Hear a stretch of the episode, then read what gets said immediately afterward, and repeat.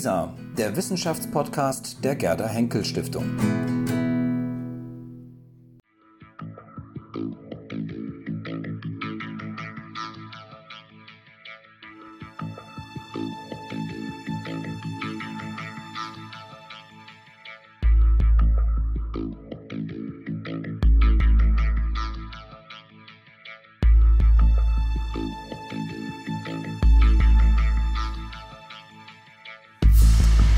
Willkommen, Herr Professor Dr. Förtsch. Ja, Sie sind äh, wissenschaftlicher Direktor für Informationstechnologien am Deutschen Archäologischen Institut in Berlin und beschäftigen sich daher mit der digitalen Aufbereitung von archäologischen Funden auch. Jetzt ähm, wollten wir gerne von der Gerda Henkel Stiftung wissen, ähm, ja, wie sich der digitale Wandel auf die Geisteswissenschaften auch ausgewirkt hat, ähm, weil man häufig hört, dass die Geisteswissenschaften eher noch zögerlich und zurückhaltend sind.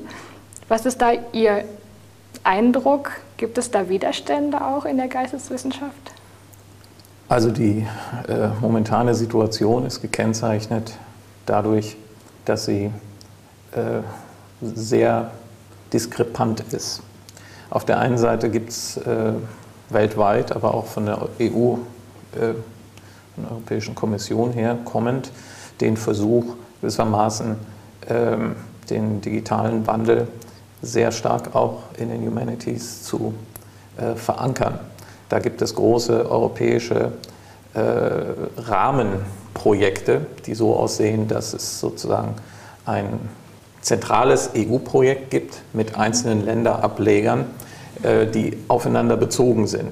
Also daran äh, kann man schon sehen, dass es ein großes äh, Bemühen seitens der EU gibt, hier sozusagen, letztlich ist es top-down, mhm. sozusagen Geld nach unten zu äh, pressen äh, in die Strukturen rein gewissermaßen, um äh, den Wissenschaften, die vielleicht auch von ihren Hausetats in den Universitäten oder auch von Drittmittelinstitutionen, die Drittmittel vergeben, nicht so reich mit Geld bedacht sind wie die, was die Amerikaner gerne die Hard Sciences nennen, ähm, also letztlich die Humanities, die Geisteswissenschaften, ähm, gewissermaßen nach vorne zu bringen um generelle Infrastrukturen für Informationsverarbeitung in den Geisteswissenschaften, für digitale Informationsverarbeitung in den Geisteswissenschaften zu entwickeln.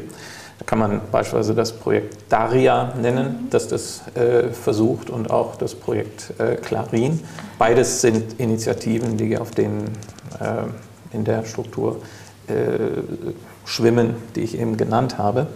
Beide sind aber, äh, Clarin noch etwas mehr als Daria, auf Textwissenschaften äh, konzentriert. Das bedeutet, dass äh, Wissenschaften, die sich mit den materiellen Hinterlassenschaften befassen, in diesen europäischen zentralen Frameworks wiederum äh, hinten an in gewisser Weise äh, kommen, obwohl sie selber mh, traditionell auch schon seit den 70er Jahren äh, versuchen, sozusagen digitale Informationsverarbeitung in ihre Arbeitsformen sozusagen einzubeziehen. Ne? Also auf der einen Seite sieht man riesige Aktivitäten, in die auch viel Geld investiert wird. Auf der anderen Seite sieht man aber, dass die gewissermaßen beim Endkunden ähm, erst anfangen anzukommen. Mhm. Ne?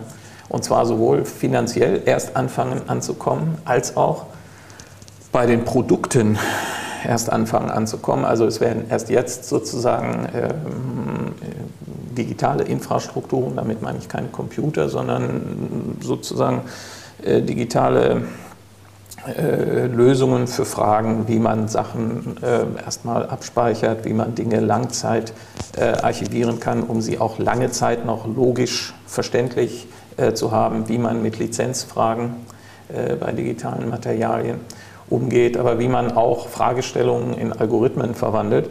Das bedeutet, äh, infra, sozusagen finanziell fängt es erst an anzukommen, infrastrukturell fängt es erst langsam an anzukommen und intellektuell fängt es auch, man könnte fast sagen, am allerlangsamsten an anzukommen. Also es findet sozusagen von oben eine Art Beglückungsinitiative äh, statt, aber äh, auf der Erde ähm, sozusagen hat man äh, davon dann entweder noch nicht richtig was gehört oder ist dann in der Tat, fühlt sich sozusagen überfordert. Es liegt auch daran, dass die heutigen und auch vor allen Dingen die früheren Entscheider in den letzten 15, 20 Jahren äh, einfach sozusagen das nicht gelernt hatten, sich unsicher fühlten und dann eben entsprechend äh, sozusagen Rückzugspositionen versuchen zu beziehen, auf denen sie nicht zugeben müssen, dass da jetzt was kommt, was sie eigentlich in ihrer Rolle gar nicht beurteilen können. Und dadurch sind sie natürlich, sind die Entscheider in ihrer Rolle bedroht. Mhm. Und die Leute, die, sagen wir mal, wenig souverän sind, die versuchen das dadurch abzubügeln, dass sie das Problem negieren. Mhm. Und die Leute, die etwas souveräner sind, die versuchen dann sozusagen aufzumachen und zu sagen, okay, äh, ich will dem, ich suche mir irgendwelche Strukturen, an die ich mich anhängen kann, äh, wo ich mich beraten lassen kann ich habe kein Problem damit zuzugeben, dass ich nicht alles verstehe mehr, über was ich mhm. entscheiden muss. Das war eines der Hauptprobleme mhm. in den letzten 20 Jahren. Mhm. Und wieso ist eine digitale Aufbereitung jetzt gerade in der Archäologie für Sie so wichtig? Äh, naja, äh, wenn Sie sich angucken, wie sozusagen der äh, Verdauungsweg äh, von, von Informationen zur materiellen Kultur ist, müssen Sie ja sagen, es gibt äh, natürlich seit der Antike oder seit der Vorgeschichte äh, irgendwo einen Punkt, wo Informationen bereits sozusagen, wenn sie in irgendeiner Form es zu einer Archaeological Site Creation kommt, äh, im historischen Zusammenhang, dann ist da ja schon sozusagen weniger drin, als es ursprünglich gegeben hat. Das wird durch Überlieferungswege immer noch weiter äh, zerstört. Wenn eine Ausgrabung ansetzt, zerstört die immer noch mehr. Und dann fängt es eigentlich an, sozusagen mit diesem Top-Down-Verfahren wieder äh, in intellektueller Hinsicht loszugehen. Das heißt, Grabungsleiter, die irgendwie äh, da dann was sagen dürfen, die entscheiden, was wichtig ist und was nicht wichtig ist. Das führt dazu auch, sagen wir mal, dass, dass intellektuelle oder archäologische Zeitströmungen auf das auf die Frage zugreifen, was kommt eigentlich in die Publikation mit rein und was nicht. Und was kommt in welcher Höhe in die Publikation mit rein. Das ist am Ende in der Publikationsphase nur noch einen kleinen Ausschnitt von dem haben, was die, was die Realität der materiellen Hinterlassenschaft in der Archäologie zum Zeitpunkt der Ausgrabung gewesen ist. Ähm, und auch das war ja schon eingeschränkt. Da sind auch finanzielle Restriktionen mit beteiligt. Also irgendwann muss man einfach sozusagen so eine Ausgrabungspublikation abschließen. Man kann nicht alles publizieren, weil es sozusagen nicht ausreicht, äh, das Geld schlechthin nicht ausreicht, alles abzubilden. Vielleicht auch nicht alles abbildungswürdig ist. Dadurch bleibt aber sozusagen, hat die, hat die Publikation so den Charakter gewissermaßen einer, eines Eisbergs. Der guckt sozusagen mit der Spitze raus und der Rest ist dunkel unter Wasser. Kein Mensch sieht ihn. Experten wissen, dass es ihn gibt. Aber wie er sich sozusagen zu der Spitze verhält, äh, wird nicht hinterfragt. Ne? Und dadurch entstehen natürlich zeitgebundene Bilder einer antiken Realität. Und das Problem ist, sie kommen sehr schwer hinter diese Bilder zurück. Ein, äh, und sagen wir, damit haben wir eigentlich in Deutschland seit den 60er Jahren äh, haben wir von dieser Art genug.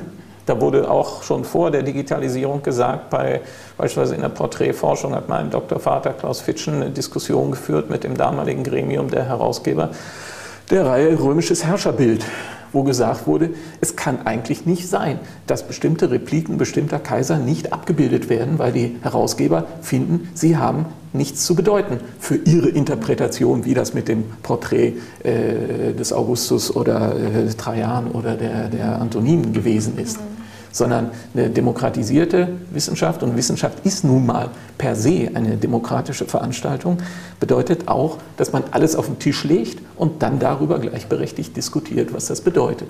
Während das Publikationsverfahren, aber auch das Analyseverfahren äh, in den Archäologien eigentlich immer ganz anders gewesen ist. Das heißt, es wurde alles auf den Tisch gelegt, dann wurde die Hälfte wieder abgeräumt und dann äh, äh, entschieden sozusagen die Direktoren darüber, äh, was nun eigentlich äh, Sache ist. Ich kann das bis zu einem gewissen Zeitpunkt verstehen, wo man dann sagt, klar, wer sich auch länger damit befasst hat, hat möglicherweise auch eine fundiertere Meinung. Aber so sieht keine demokratische Diskussion aus. Abgesehen davon gehen Zeitströmungen vorbei und wir würden heute beispielsweise gerne wissen, was Ernst Buschor aus Samos sozusagen äh, weggeschmissen hat äh, oder in die Publikation nicht mit einbezogen hat und wir haben Schwierigkeiten, es zu finden. Deswegen haben die Amerikaner beispielsweise in Korinth schon in den 70er Jahren noch mit Lochkarten, die sozusagen an der Universität Berkeley äh, bei San Francisco ausgewertet wurde, äh, gesagt, wir publizieren nicht nur die Grabungstagebücher, das ist nämlich auch so eine Sache, Grabungstagebücher gibt es, die wären wahnsinnig interessant für den Perserschutt auf der Akropolis, wenn Sie die, die, die, die, die äh, Grabungstagebücher sehen könnten im Internet, dann könnten Sie sich über die Frage, was wo gelegen hat und wie die Feinchronologie da gewesen ist, das ist eine zentralen sozusagen Relais sozusagen der, der Chronologiediskussion äh, in Griechenland beim Übergang von der, von, der, von der Archaik zur Klassik immerhin eine der zentralen Kultur, Kulturdiskussionen sozusagen in den Geisteswissenschaften lange gewesen. Ja, hätte ich gerne, ne? würde ich gerne sehen, nicht nur die Publikation.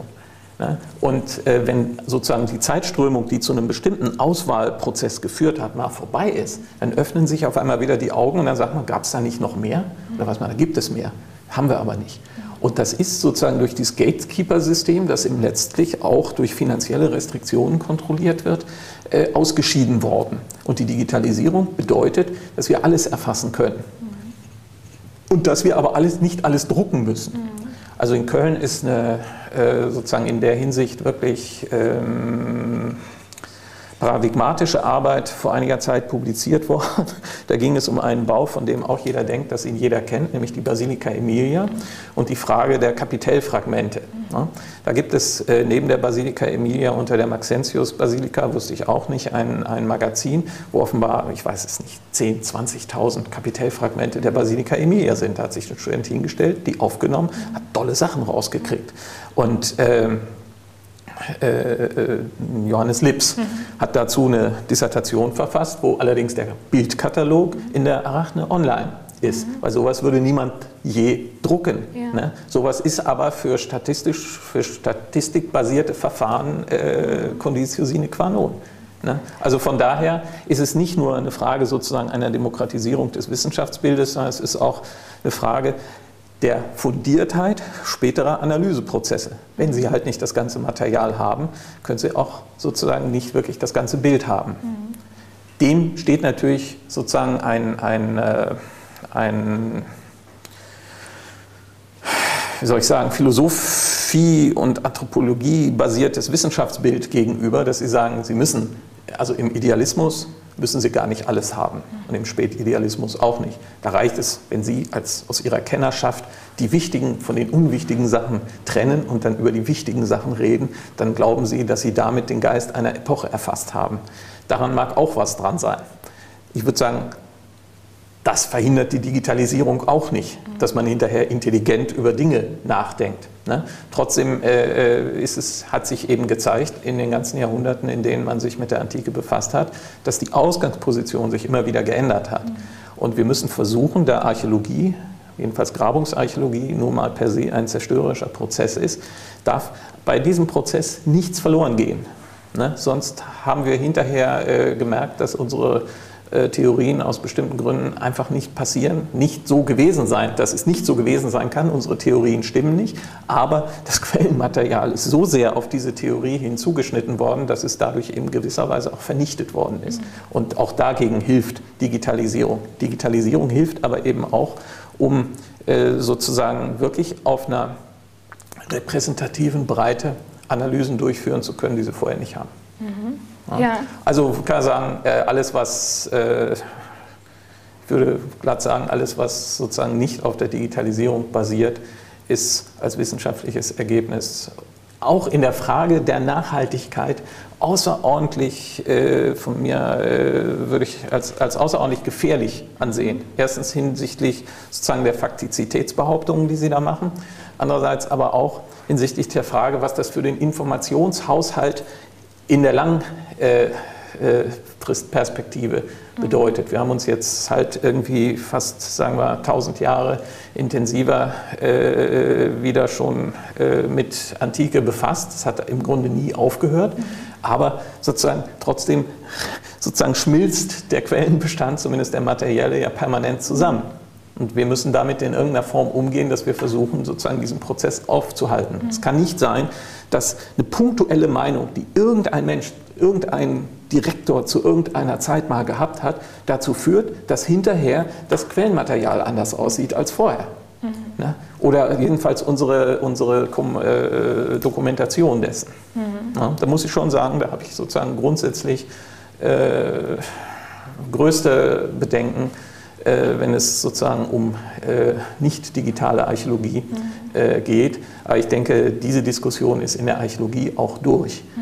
Die Archäologie ist in der Hinsicht teilweise viel weiter als andere Geisteswissenschaften. Mhm. Problem ist nur, sie ist sozusagen in diesen Top-Down-Verfahren nicht hinreichend äh, vertreten. Das merkt man immer wieder. Okay. Na? Also die, die Situation ist sozusagen verwickelt. Mhm. Ja. Sie hatten gerade die ähm, Bilddatenbank Arachne genannt. Ähm, könnten Sie da zu der Bilddatenbank dann nochmal das kurz erläutern? Was, was ist die Arachne genau? Ja, die Arachne ist äh, der Versuch, äh, eine Internetressource zu mhm. antiken Objekten zu mhm. schaffen, die nicht so schnell stirbt. Mhm. Und äh, da sie vertraglich dann seit 2004 auch ans Deutsche Archäologische Institut gebunden worden ist, äh, ist sie auch weiterhin nicht gestorben mhm. und äh, sie wird auch weiterhin hoffentlich so bald nicht äh, sterben. Und wenn sie stirbt, ist sie in der Lage, ihr, ihre DNA zu, so zu vererben, sowohl im Hinsicht auf ihre sozusagen Programmierstrukturen wie auch auf ihre Inhaltsstrukturen. Es gibt mhm. sozusagen komplette sogenannte XML-Abbildung äh, in einer sozusagen Lingua franca äh, des Internets, ich, wer sich selbst als XML exportieren kann, als mhm. Webressource, ist überlebensfähig, mhm. ist sozusagen nachbaubar. Von daher hat äh, Arachne ihren, ihren Weg zur Eigenreproduktionsfähigkeit mhm. äh, sozusagen hinter sich. Mhm. Ja, ich glaube, die Arachne wurde ja auch zweimal mit dem Google Digital Humanities Award ausgezeizt jetzt. Ja, es wurden sozusagen bestimmte ja. Projekte im Zusammenhang mit ah, Arachne ja. Was da für ausgezeichnet. waren das? Ähm, es war eigentlich nur ein Projekt. Ja. Es ging um die. Ähm, also Google hat ähm, äh, ja, was sozusagen auch europäische und auch deutsche Digitalisierungs Entwicklung angeht, ähm, zwei große äh, Dinge in Gang gesetzt. Einmal, äh, als Google Books antrat, die Großbibliotheken der Welt sozusagen zu digitalisieren, ähm, kam sofort der Versuch, sozusagen dem ein europäisches Counterpart gegenüber zu setzen. Mhm. Ähm, ich will das nicht weiter bewerten. Aber Europäer war sozusagen der Versuch, gewissermaßen äh, europäische Kulturgüter von hoher Qualität mit Metadaten von hoher Qualität dem irgendwie, sagen wir mal, doch sehr diskrepanten, teilweise verwirrenden, teilweise auch Qualität nicht von also hohe von niedriger Qualität nicht richtig unterscheiden können, Google-Suchergebnissen mhm. entgegenzusetzen. Eigentlich hat man schon das Gefühl gehabt, dass wenn Google Books als Anwendung rauskommt, dass das dann schon auch äh, strukturierter und in gewisser Weise offensichtlich für europäische Augen ähm, gefährlicher ist. Dadurch wurde sozusagen Europäer politisch aus äh, der Taufe äh, gehoben und sozusagen ein Reflex freigesetzt. Äh, sozusagen wir müssen sehen, dass wir unser Kulturgut auch selber verwalten können. Das können wir nicht alles äh, sozusagen Google äh, überlassen. Problem ist dabei halt, äh, dass es eine, eine, Tendenz in der EU und auch in Deutschland gibt, wo man, äh, muss man sagen, äh, was man auch an den Förderlinien der EU teilweise sieht, wo alle Sachen, die ungefördert als kreativer Prozess entstanden sind und im Internet dann äh, breiten Erfolg äh, gehabt haben, jetzt äh, sozusagen äh, durch einen Akt bürokratisierter Nachzeugung nochmal äh, äh, aufgesetzt werden sollen oder wo man glaubt, dass man so etwas wie Wikipedia oder äh, Twitter oder mh, mm, eben verschiedene sozusagen Projekte, die Google selber äh, angefangen hat, gewissermaßen äh, nachkreieren äh, kann. Das führt in der Regel sozusagen zu gigantischen Geldverbräuchen, von denen nichts Sinnvolles übrig bleibt, weil die Leute dann trotzdem weiter äh, äh, die Dropbox oder das Google Drive oder sonst was äh, benutzen. Das ist ein Problem. Das zeigt, dass man glaubt, dass man sozusagen das, was im freien, kreativen, auch wilden Internet teilweise an sinnvollen Dingen entsteht, man gewissermaßen irgendwie sozusagen äh, amtlich nachbauen kann. Das glaube ich nicht. Trotzdem muss man natürlich sich über Datenschutzfragen unterhalten wenn man äh, Lust hat zu ignorieren, dass die NSA sowieso äh, auch mit bekannten Adressen in Deutschland äh, alles anguckt. Aber wenn es die NSA anguckt, dann guckt es ja vielleicht Google noch nicht an. Google hat dann aber natürlich auch eine massive Gegenbewegung erlebt durch die Verlage und durch entsprechenden Lobbyismus der Verlage und durch entsprechende teilweise auch, sagen wir mal, mit äh, unrichtigen Behauptungen geführte öffentliche Debatten, auch in der FAZ, aber überall eigentlich, wo äh, so getan wurde, als würden nun gewissermaßen hier Grundfesten der europäischen Kultur erschüttert, als würde geistiges Eigentum äh, vernichtet, als würde sozusagen äh, Wissenschaftlern die Verdienstgrundlage entzogen, wenn Google Books wissenschaftliche Bücher digitalisiert, was deswegen schon grober Unfug ist, weil ein Wissenschaftler in der Regel nicht von den Verkaufszahlen seiner Bücher lebt, sondern äh, einerseits sowieso vom Staat finanzierte Stellen hat und zweitens, wenn er Projekte macht, die in der Regel auch vom Staat finanziert werden, entweder von der Universität oder zum Beispiel von der Deutschen Forschungsgemeinschaft, die ja nun auch sozusagen Staatsgeld äh, verwendet. Henkel Stiftung, Thyssen Stiftung bringen sozusagen eigene äh, Mittel ein, aber es sind ja in gewisser Weise auch öffentliche äh, oder sozusagen der Öffentlichkeit zur Verfügung gestellte Mittel. Das heißt, der Bürger zahlt also mindestens schon zweimal, bevor ein Projekt äh, fertig ist. Und wenn er danach dann noch sich das Buch kauft, dann zahlt er ein drittes Mal. Und äh, man kann sich ja fragen, äh, wem wird dadurch eigentlich Geld weggenommen, außer den Verlagen? Äh, ich bin bei den Verlagen für diese Meinung auch nicht besonders äh, sozusagen auf der Top-Ranking der Beliebtheitsliste. Nur ähm, das war die Diskussion. Und dann hat Google versucht, äh, dem gegenzusteuern und hat deswegen diese Preise, nach denen Sie gefragt haben, äh, sozusagen ausgelobt, damit man äh, sozusagen das Gefühl kriegen sollte, gewissermaßen Google ist eigentlich aber auch lieb. Ne? Google bemüht sich darum zu zeigen, was Google Books eigentlich an sinnvollen Dingen tun kann. Ne? Und deswegen gab es eine Ausschreibung, bei der es darum ging, irgendwas mach irgendwas Gutes mit Google Books. Das war eigentlich sozusagen die, die Grundaussage. Äh, Und ähm, da gab es diverse äh, Ideen natürlich, was man mit Google Books machen kann. Und eines nannte sich Google Ancient Places. Das heißt, da wurde einfach geguckt, wie in äh, Snippets, sogenannten Schnipseln aus Google Books, äh, die mit altertumswissenschaftlicher Literatur äh, zu tun hatten. Damals gab es schon nur noch Snippets, weil diese Prozesswelle sozusagen schon angerollt war. Das heißt, man konnte Google Books als Ganzes gar nicht mehr auswerten. Äh, da wurde ein sogenannter Geoparser durch die Literatur geschickt, der nach Ortsnamen suchte. Und äh, die wurden dann äh, sozusagen in einer Art Gazettier, es wurde sozusagen ein Ortsverzeichnis aus Google Books, ein Verzeichnis antiker Orte äh, sozusagen generiert.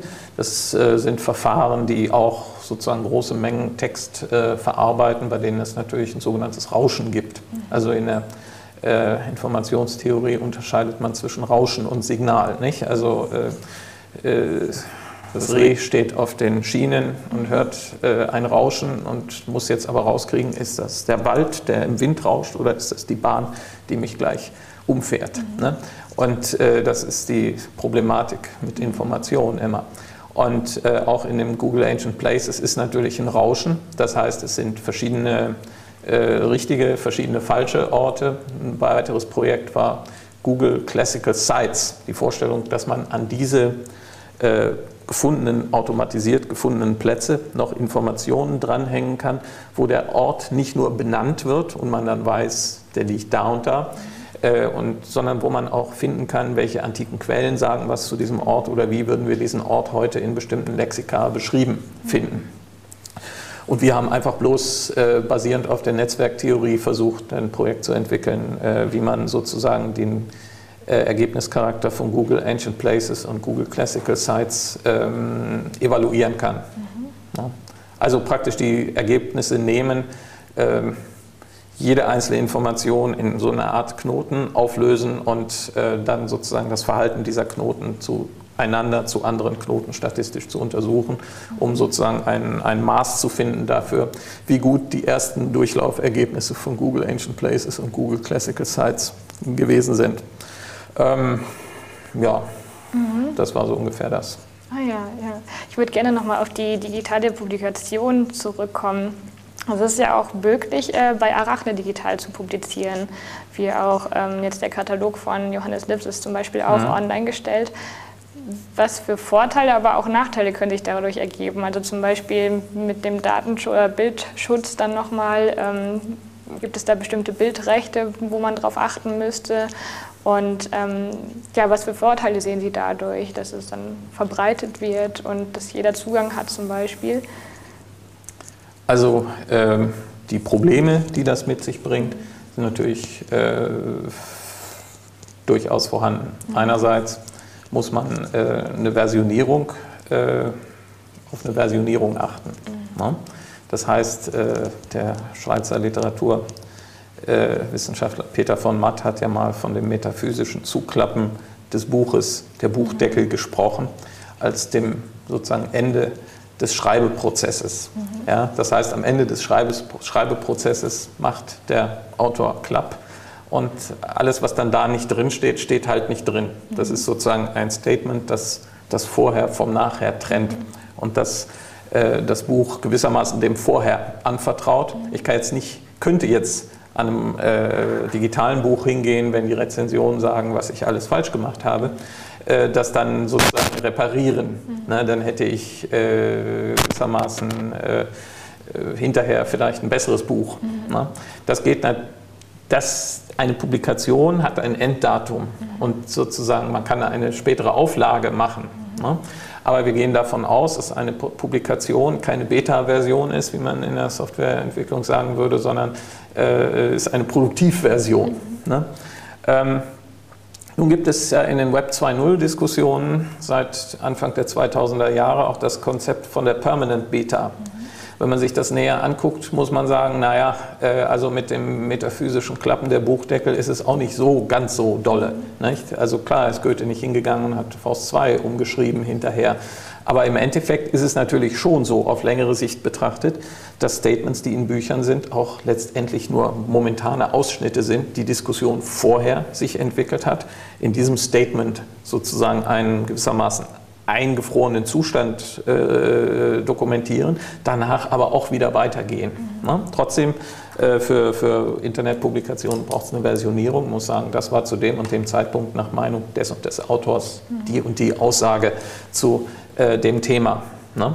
Darauf muss man äh, achten, dass das nicht sozusagen unterlaufen äh, wird, weil sich sonst auch sozusagen die Regeln der Diskussion irgendwo äh, ins völlig Unklare verabschieden. Der zweite Punkt mit den Bildrechten ist in der Tat äh, schwer im ähm, äh, Schwange. Das ist es natürlich so, dass sozusagen Leute, auch Anwaltskanzleien, die sich darauf spezialisiert haben, in Bildrechtfragen Leute zu beraten, dazu tendieren, gewissermaßen möglichst so kompliziert zu beraten, dass sie äh, selber immer wieder neu äh, gebraucht werden und sich sozusagen ein Tätigkeitsfeld äh, schaffen. Mhm. Ja? Bei dem Versuch sozusagen der, der Juridifizierung sozusagen dieses Problems. Ähm, in der Regel ist es aber so, dass für eine Online-Publikation wie für jede andere Publikation Sie natürlich die Rechte einholen müssen. Ja? Nun ist es andererseits aber auch so, dass alle in einem Boot sitzen. Also die Institutionen in der Regel, die Rechte vergeben können, sind dieselben, die auch von anderen Rechte brauchen.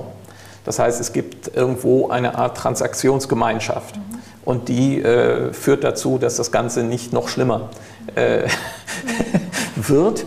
Aber äh, es ist vollkommen klar, wenn Sie heute beim Deutschen Archäologischen Institut ein Buch ähm, sozusagen zur Publikation abgeben, müssen Sie die Rechte auch für Online-Publikationen explizit für jedes Bild eingeholt haben. Mhm. Ja. Hm?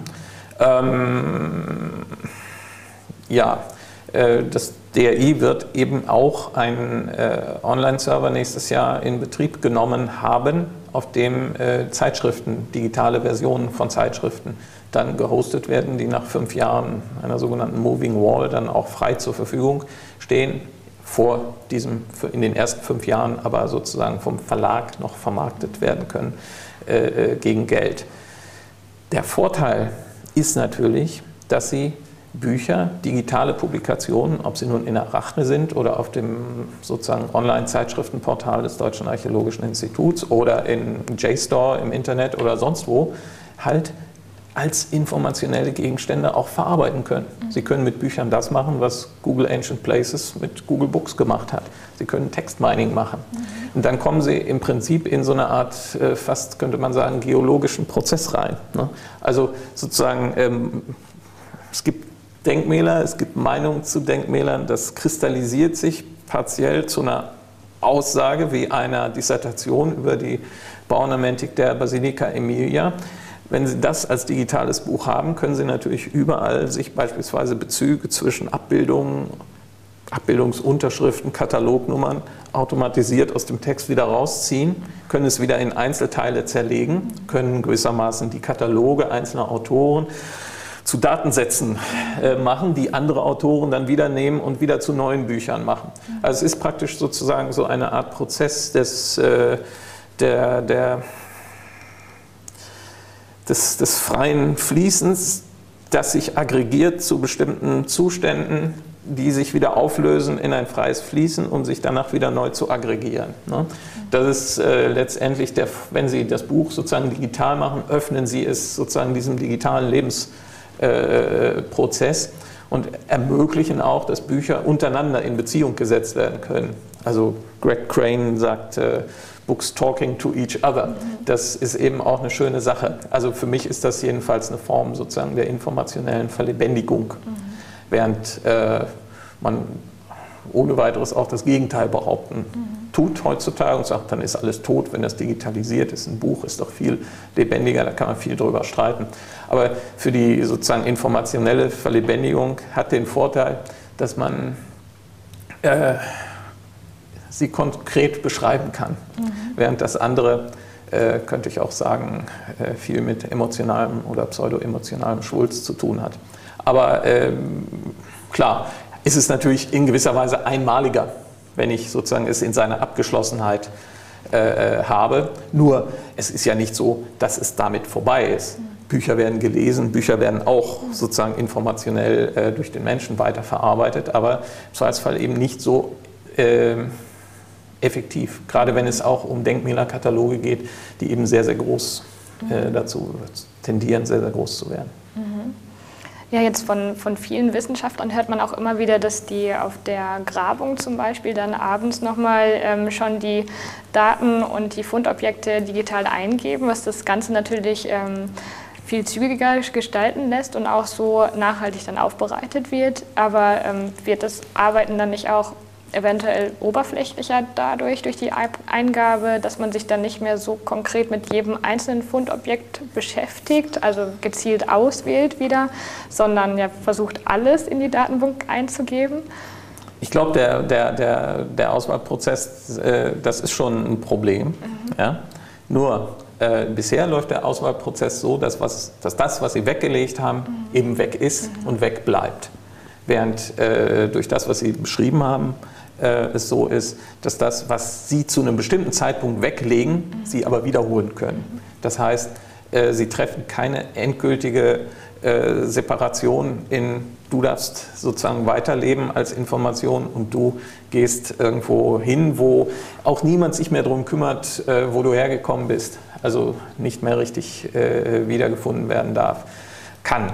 Und ähm, also wenn Sie sich heutzutage zum Beispiel Syrien angucken, und die Frage des Kulturgüterschutzes, die in allen Ländern immer wichtiger äh, wird und auch im DRI äh, äh, äh, sozusagen zur, zur Einrichtung regelrechter äh, Strukturen geführt hat, die sich damit befassen und die auch vom DRI immer stärker gefordert wird von den Gastländern, eben nicht nur irgendwo hinzugehen, Untersuchungen zu machen und dann äh, äh, sozusagen die Löcher zu und ein Schild hinstellen und wieder weg sein, sondern es gibt ja inzwischen regelrechte äh, Richtlinien sozusagen der UNESCO für den Kulturgüterschutz und wie mit äh, Grabungsorten und Cultural Heritage Sites umzugehen ist. Ne?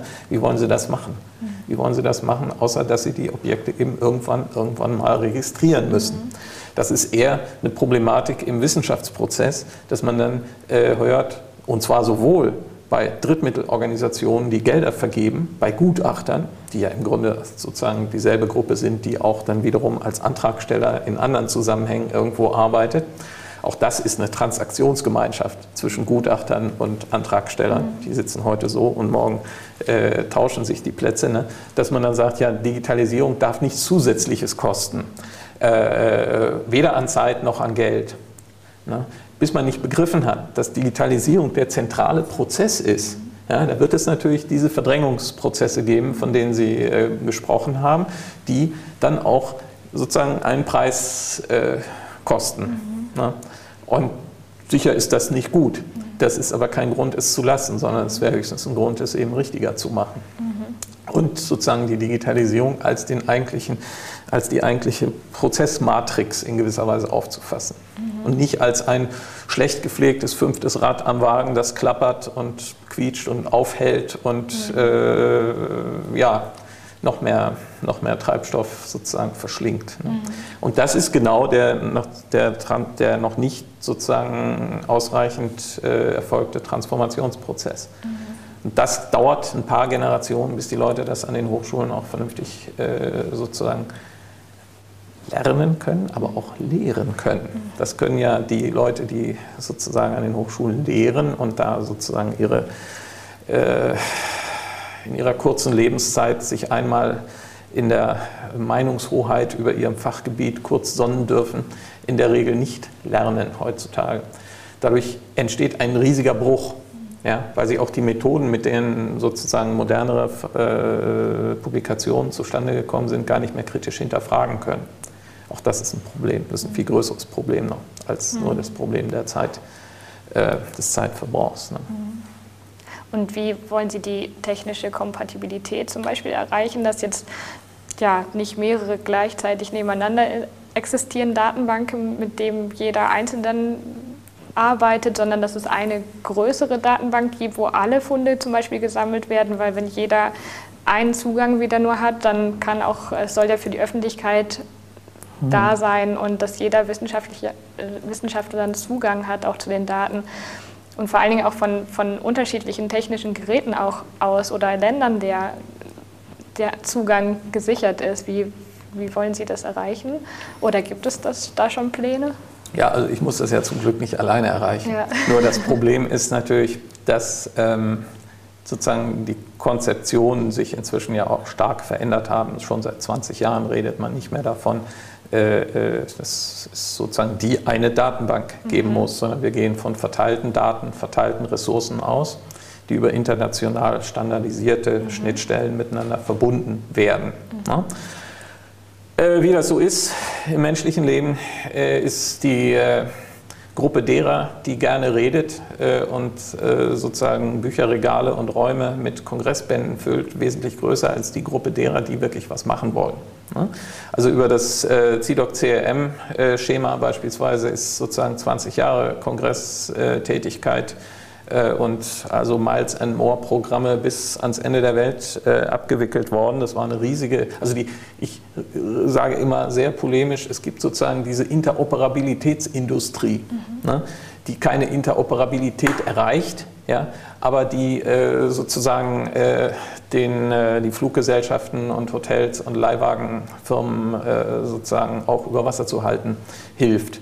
Es ist möglich, dieses äh, sozusagen auch UNESCO-basierte äh, Konstrukt eines, ja, einer Metadaten-Ontologie in eigene Informationssysteme zu implementieren und damit ähm, sozusagen Interoperabilität zu erreichen, so dass Sie zum Beispiel in Europäer Arachne-Bilder und Arachne-Datensätze sehen können, aber auch Bilder und Datensätze von dem Beasley-Archiv in Oxford beispielsweise oder was weiß ich von woher. Ne? Also von daher reden wir nicht mehr, nie mehr, auf gar keinen Fall von einer großen Datenbank, in die alles eingegeben werden muss.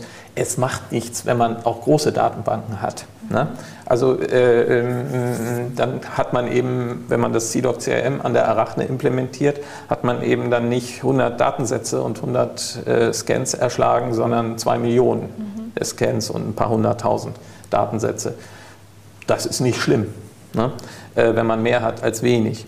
Das DRI hat auch ein Grabungs, äh, modulares Grabungssystem oder ist dabei zu versuchen, das sozusagen aufzusetzen und zu verstetigen, in dem immerhin 45 Ausgrabungen, und da wird es ja dann wirklich kompliziert mit den ganzen sozusagen Querverbindungen, die ein, aus, die ein materielles Objekt in einem Grabungsszenario haben kann, die 45 Grabungen integriert, mehr oder weniger. Es gibt auf der ganzen Welt also die Interoperabilitätsindustrie ist an der Frage von Grabungsbefunden äh, nur deswegen noch nicht gescheitert, weil sie sich hauptsächlich überhaupt noch gar nicht gestellt hat. Sie hat sich das zwar gestellt, es gibt in England Versuche, dieses sogenannte CDOC CRM zu beweisen beim English Heritage, äh, dass es auch für Grabungen geht. Aber das ist natürlich, sagen wir mal, jetzt dann schon auch eine sehr komplexe Ontologie, Begriffsontologie, nach dem Motto, was kann mit einem materiellen Objekt sein und wie kann ich das in einem kontrollierten Schema und Vokabular beschreiben. Deswegen gibt es als, äh, es gibt das in Anwendung auf Grabungen, aber es wird nicht häufig benutzt. Es gibt überhaupt wenige Informationssysteme, wo das CDOC-CRM implementiert ist. Bei der Arachne konnten wir das äh, mal machen, aber das dauert schon und ist auch äh, durchaus komplex. Ist in den USA nicht sehr beliebt, weil es sozusagen äh, europäisch sozusagen top-down preskriptiv ist. Deswegen gibt es ein äh, Gegenmodell, das so auf den Namen Linked Data hört, wo eigentlich äh, Tim Berners-Lee, der Erfinder des Internets, dahinter steckt, wo es eigentlich nur um drei oder vier verschiedene Eigenschaften geht, die man einem, einer Datenressource, die auf einer HTML-Seite im Internet stehen kann, äh, zuweisen kann, um sie dann zu verbinden. Linked Data ist sozusagen das radikal vereinfachte äh, Konzept. Das CDOC CRM ist eine umfassende äh, kulturhistorische Beschreibungsontologie für Objekte des materiellen Kulturerbes. Und ähm, sozusagen zwischen so einem kleinen und so einem großen Schema äh, schwankt sozusagen äh, die Welt hin und her hinsichtlich äh, von Interoperabilität.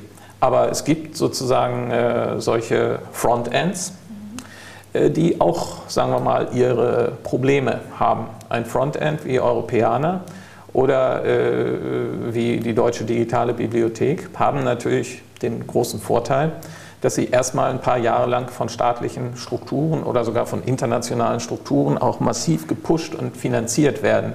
Sie machen sich nicht die geringsten äh, Gedanken darüber, wie die Inhalte, die sie aggregieren wollen, eigentlich erstehen, entstehen sollen ne? sondern sie sozusagen, sie schöpfen den Rahmen ab. Sie wollen selber gut aussehen, indem die Leute, die digitale äh, Objekte produzieren, gewissermaßen ihr Bestes äh, tun, um sie ins Internet zu stellen.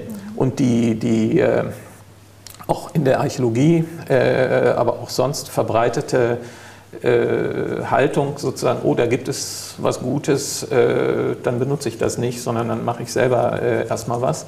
Die fällt mich dann auch manchmal an, muss ich sagen, wenn ich mir die Europäer oder die Deutsche Digitale Bibliothek angucke, weil das Leute sind, die sozusagen sich nicht wirklich mit der Schaffung von infrastrukturellen Basissystemen, die diese Daten eigentlich sozusagen offenlegen, und auch Schnittstellen anbieten, damit äh, die Informationen in, in, in solchen äh, großen Aggregatoren zusammenlaufen können, die werden eigentlich nicht belohnt. Ne? Sie versuchen mit dem Konkurrenzsystem zu arbeiten, nach dem Motto, wenn du nicht in Europäer bist, dann sozusagen äh, sieht das, siehst du schlecht aus. Wenn du nicht in der deutschen digitalen Bibliothek bist, siehst du auch schlecht aus. Aber die ganze Frage, sozusagen an die, an die materiellen Objekte ranzukommen, die zu digitalisieren, die zu beschreiben, sich sozusagen forschungstechnisch damit äh, inhaltlich, äh, analytisch auseinanderzusetzen und dann die Daten weiterzugeben,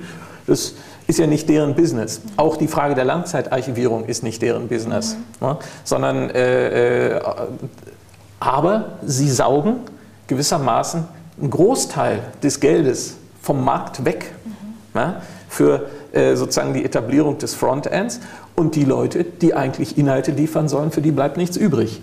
Nicht? Das hat auch, äh, sagen wir mal, in der EU dazu geführt, dass äh, vor einiger Zeit eben äh, beschlossen wurde, dass Europäer beispielsweise nicht mehr konkurrenzlos gefördert wird, sondern sich jetzt sozusagen mit anderen ähnlichen großen Projekten um Förderung äh, streiten muss. Da sind natürlich dann in der digitalen Community sozusagen einerseits die Hilferufe und also die Solidaritätsappelle für Europäer äh, eingefordert worden, aber andererseits muss ich sagen, aus der Sicht der Produzenten, und ich sehe mich dann trotzdem, äh, dass ich im DRI bin, auch sehr stark als Produzent, aus der Sicht der Produzenten kann ich das dann schon verstehen. Es kann nicht sein, dass sozusagen die äh, Frontends, die nichts tun, weder bei der Generation, weder bei der Generierung von Inhalten was tun, noch bei der Langzeitarchivierung gewissermaßen äh, die ganze Aufmerksamkeit kriegen und so getan wird, als würde die Produktion digitaler Objekte gewissermaßen von alleine erfolgen. Ne? Also das, äh, das hat natürlich dann irgendwann äh, Reaktionen und da muss ich meines Erachtens auch die Deutsche Digitale Bibliothek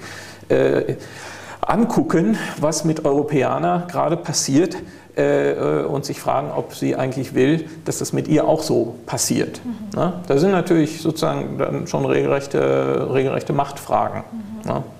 die äh, dann auch sozusagen mit harten Bandagen mhm. äh, ausgetragen werden. Ja.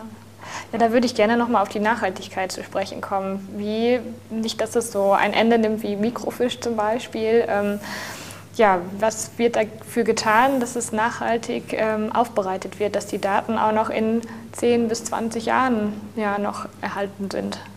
Also ich würde sagen, es gibt nichts Nachhaltigeres ne, als digitale Daten. Mhm. Seit dem Einzeller äh, gibt es das.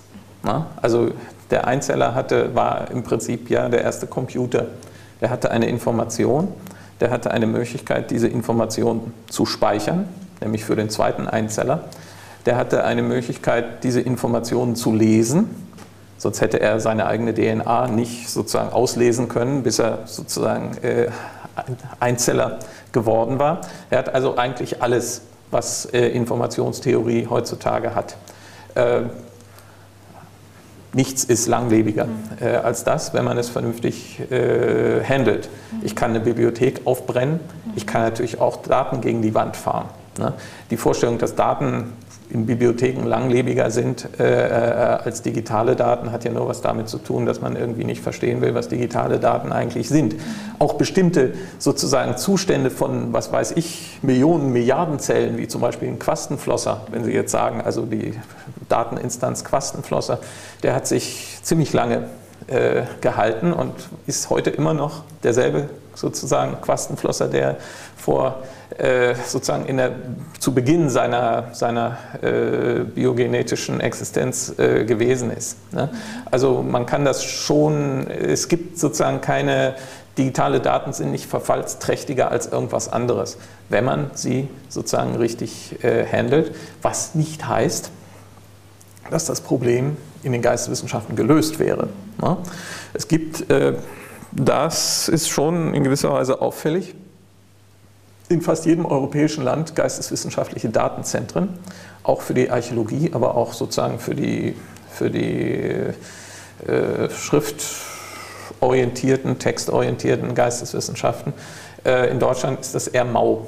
Deswegen hat das DRI eben sozusagen von der DFG auch äh, die Möglichkeit erhalten, so ein Datenzentrum für die Archäologie äh, gewissermaßen zu konzeptionalisieren im Rahmen einer, äh, also das Datenzentrum wird jetzt nicht gebaut, sondern es wird sozusagen in, Text, in, in, in Testbeds gewissermaßen äh, durchgespielt und gleichzeitig werden die europäischen Datenzentren außerhalb Deutschlands gewissermaßen bereist und äh, evaluiert und analysiert, sozusagen dahingehend, was sie machen.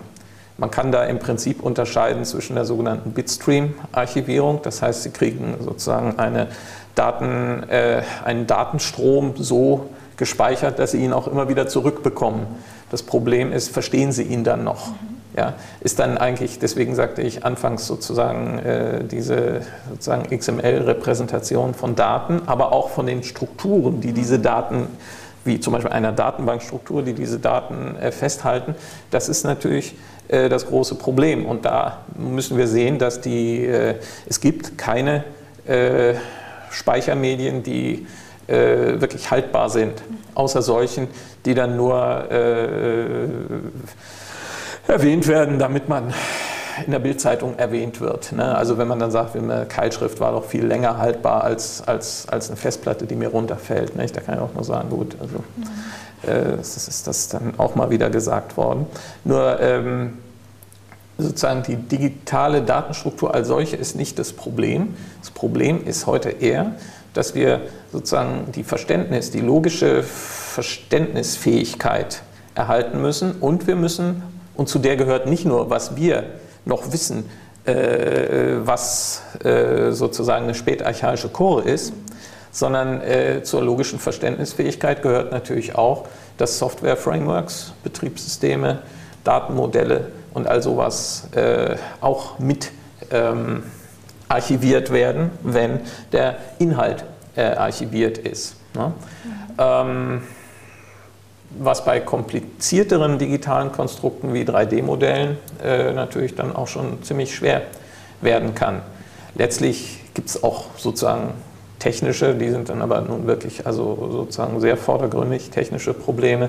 Sie müssen natürlich sehen, dass Ihre Programme laufen, dass bestimmte Hardware-Bestandteile, Grafikkarten oder sowas äh, äh, außer Mode kommen können, sodass man Sachen, die man zurückholt, möglicherweise auch digital dann irgendwann nicht mehr äh, sozusagen laufen lassen kann. Ne? Aber äh, sagen wir, das, das muss man eben einfach machen. Und das kann man machen. Und dafür muss man dann eben auch, wenn man jetzt auf der einen Seite sieht, ähm, wie sozusagen äh, Tsunami-artig sich äh, die Daten vermehren, muss man darauf reagieren. Und die große Industrie tut das ja auch. Da sind ja die Geisteswissenschaften eher sozusagen eine Fußnote in dem Prozess, aber keine unwichtige Fußnote. Denn im, in der Data Lifecycle Diskussion sozusagen der großen Datenplayer wie weiß ich, IBM, Hewlett Packard oder Google geht es doch mehr oder weniger nicht um historische Daten, sondern es geht darum, dass man sozusagen ein Individuum von seiner Geburt bis zu seinem Tod versicherungstechnisch und dann auch noch, was sozusagen Erbstreitigkeiten angeht, lange genug verfolgen kann, dass die Daten da sind. Ne? Und irgendwann gibt es eine Policy, wo man dann sagt, dann braucht man die Daten auch nicht mehr. Dann kann man sie wegschmeißen oder irgendwelchen sozusagen Sozialforschungsarchiven, die sich breiter definieren, mhm. äh, überlassen, während die Geisteswissenschaften eben die Vorstellung haben, dass äh, sozusagen nachdem äh, Ende der Antike wissen wir immer noch über eine große Zeit, große Zahl von Publikationen, beispielsweise von Cicero. Bescheid und das soll auch so bleiben. Ja? Äh, und das ist dann sozusagen für die großen Player in der, in der Datentechnik eine relativ merkwürdige Vorstellung, weil die sagen, klar, also wir müssen unsere Daten sichern, aber irgendwann müssen wir sie auch wegschmeißen. IBM sagt, das äh, ist natürlich auch sozusagen sehr plakativ. Ähm, 80 Prozent äh, äh, der Daten, die es heute gibt, stammen aus den letzten zwei Jahren. Ne? Das heißt, es gibt immer mehr Rauschen auch natürlich. Und wir wollen aber äh, sozusagen, dass unsere, das sozusagen aus der, aus der historischen Betrachtungsweise ist ja klar, wir wollen unsere Quellen erhalten. Wir wollen ja sogar die Erhaltbarkeit unserer Quellen, das hatte ich ja eingangs gesagt, verbessern durch die Digitalisierung, damit sie sich nicht sozusagen in humanoiden Auswahlprozessen von vornherein gleich schon auf dem Grabungsort oder kurz danach äh, verabschieden. Insofern äh, ist es interessant, sozusagen über Datensicherung nachzudenken. Es gibt natürlich auch Projekte, äh, die auch verschiedene Nationalbibliotheken der EU äh, im Rahmen der EU gemacht haben, wo man über Szenarien mal sozusagen mutig nachgedacht hat von 100 Jahren, 500 Jahren, 2000 Jahren, wie das eigentlich aussieht mit dem Datenverlust da. Also die Frage ist, zurzeit nicht endgültig gelöst. Ich halte sie für im Endeffekt äh, absolut lösbar. Momentan muss man halt alles in Migration stecken. Äh, und äh, in der Regel sind es Handlingsfehler, die bei uns natürlich manchmal in extrem ärgerlichen Sondersituationen äh, auch vorkommen. Auch Flugzeuge stürzen ab. Mhm die dann zu Datenverlusten führen. Aber äh, ich würde mal sagen, sozusagen, naja, 98 bis 99 Prozent der Daten, mit denen ich bisher zu tun hatte, gibt es auch noch. Mhm. Vielleicht noch zum, zum Schluss jetzt einen Blick in die Zukunft. Also Wo sieht sich das DAI jetzt in zehn Jahren oder welche Wege wollen Sie jetzt noch gehen und welche Projekte stehen noch an?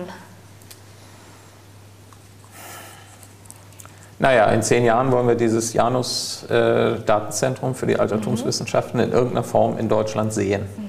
Das wird sicherlich mit dem Konzept äh, geschehen, dass das DRI jetzt ausarbeitet und dass es dann allerdings auf eine sozusagen verteilte Struktur in Deutschland, wo große kulturwissenschaftliche Datenplayer mit integriert sind, äh, stattfinden. Also das DRI äh, strebt da sozusagen jetzt keine allein, äh, wie soll ich sagen, äh, Vertretung an.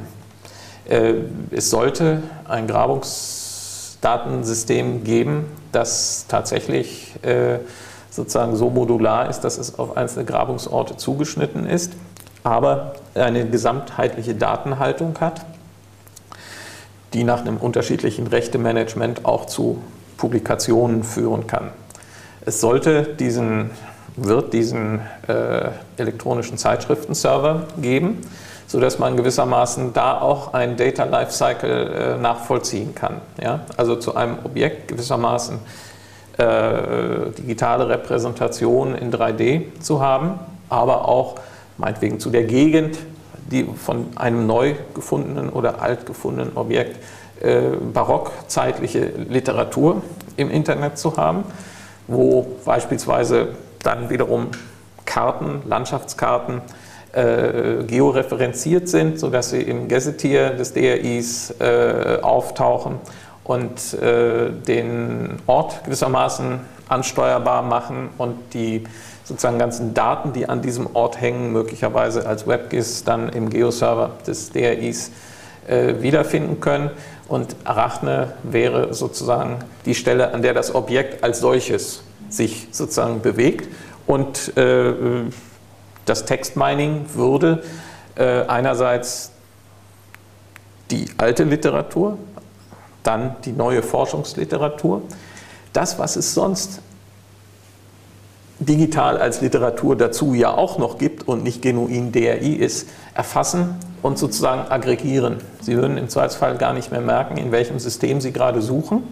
Das können Sie merken, Sie können da sozusagen hinkommen, ne? aber Sie würden einfach sozusagen sich mit einem Frontend unterhalten, das auch aus dieser Unterhaltung mit Ihnen lernt, das zum Beispiel guckt, was fragen Sie da eigentlich und ist in dieser Frage vielleicht irgendein Muster enthalten darüber, dass man aus der Auswertung zu dieser Frage einen neuen Datensatz in der Arachne kreieren kann, in dem sozusagen die Frage auf äh, den Zeitschriftenserver losgelassen wird und man auf einmal die Objekte in den digitalen Zeitschriften äh, findet, die man sozusagen da ausschneidet und äh, gewissermaßen äh, in die Arachne äh, reinfließen lässt. Also das ist sozusagen die Vorstellung von so einem Wissensökosystem, das äh, gebaut wird und dann werden die Informationen gewissermaßen, die jetzt in so kleinen Aquarien sitzen, die würden sozusagen in einem schönen,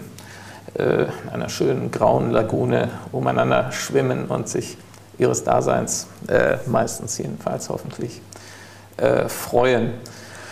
Gleichzeitig würden die Archive digitalisiert sein und es ermöglichen, sozusagen alte Beobachtungen mit neuen Beobachtungen aus dem Cultural Heritage äh, Bereich äh, gut und digital zu verknüpfen.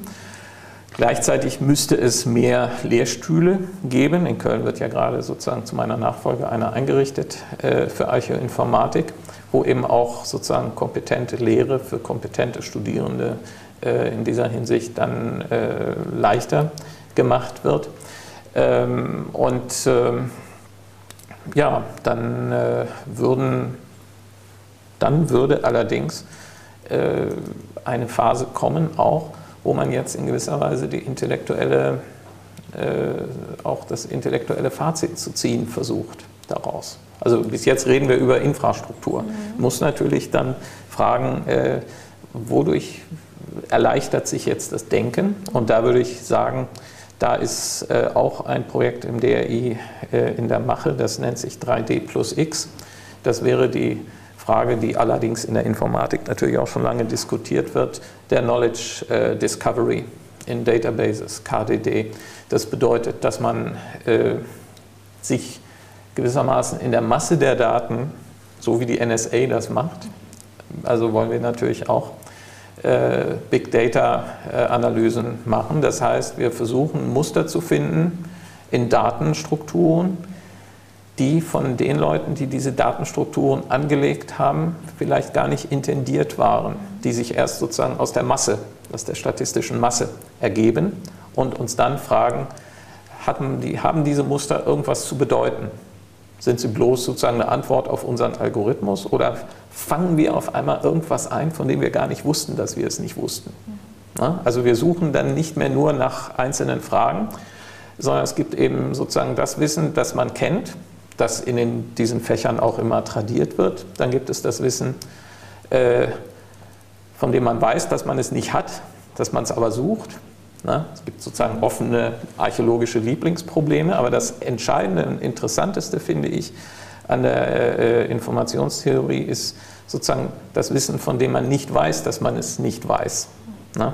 sondern wo man wirklich überrascht wird und dann sieht, ähm, hier hat uns sozusagen der Blick auf die vielen Daten, hier hat uns die Infrastruktur, die alles in den Fluss bringt und äh, die Dynamik, die daraus entsteht, in den Stand gesetzt, äh, Dinge äh, zu finden und dann auch vielleicht ansatzweise zu verstehen, äh, die uns nie in den Sinn gekommen wären. Mhm. Das wäre schön. Ja, dann sind wir mal gespannt, was uns noch für Überraschungen in den nächsten Jahren erwarten. Und ja, vielen Dank für das sehr interessante und zukunftsbezogene Gespräch ja, und viel Erfolg für die Zukunft. Ja, genau.